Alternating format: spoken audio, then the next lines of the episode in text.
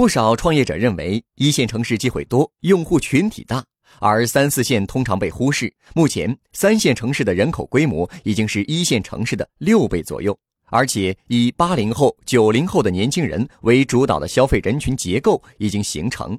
他们有一个共同的称呼，叫“小镇青年”，也是未来消费升级的核心人群。小镇青年是什么样子的呢？一个典型的小镇青年，年龄通常在二十五到三十五岁，生活在相对富裕的三线城市。随着高铁线路的开通，距离大都市可能只有两三个小时车程。接受过大学以上的教育，父母的安排下，在老家有一份得体的工作，吴昕在一线城市打拼，但生活质量很高。老家相对便宜的房价，使得小镇青年们没有住房贷款的沉重压力。开着十万左右的轿车，跟那些在一线城市打拼的人相比，小镇青年有不错的生活质量和比较充足的闲暇时间，他们的购买力也在快速上升。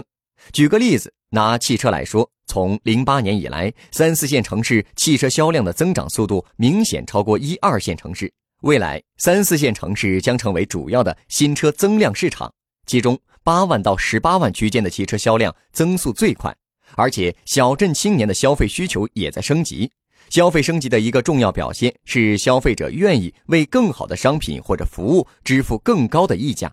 第一，炫耀性消费，也就是品牌或者奢侈品之类，可以用来向他人炫耀自身财力和社会地位的消费。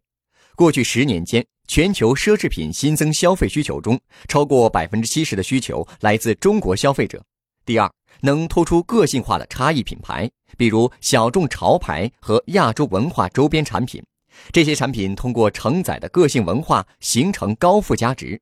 第三，品牌的忠实粉丝寻求认同感，比如苹果依靠产品体验和设计，苹果积累了庞大的粉丝群体，忠实的粉丝愿意付出更高的溢价购买产品。获取更多创业干货，请关注微信公众号“野马创社”。